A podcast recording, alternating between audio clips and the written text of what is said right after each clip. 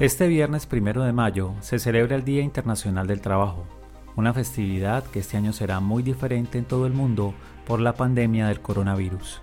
El confinamiento impedirá que se realicen marchas multitudinarias en las principales ciudades y por primera vez en la historia se llevará a cabo una manifestación virtual durante este viernes.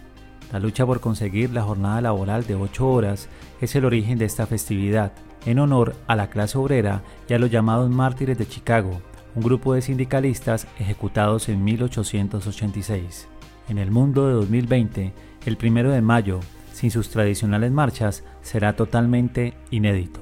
Las plataformas de Facebook, Twitter, YouTube, Instagram servirán para lanzar consignas y seguir los actos conmemorativos en el mundo online. En esta ocasión, la defensa de los servicios de seguridad social protagonizarán la jornada reivindicativa.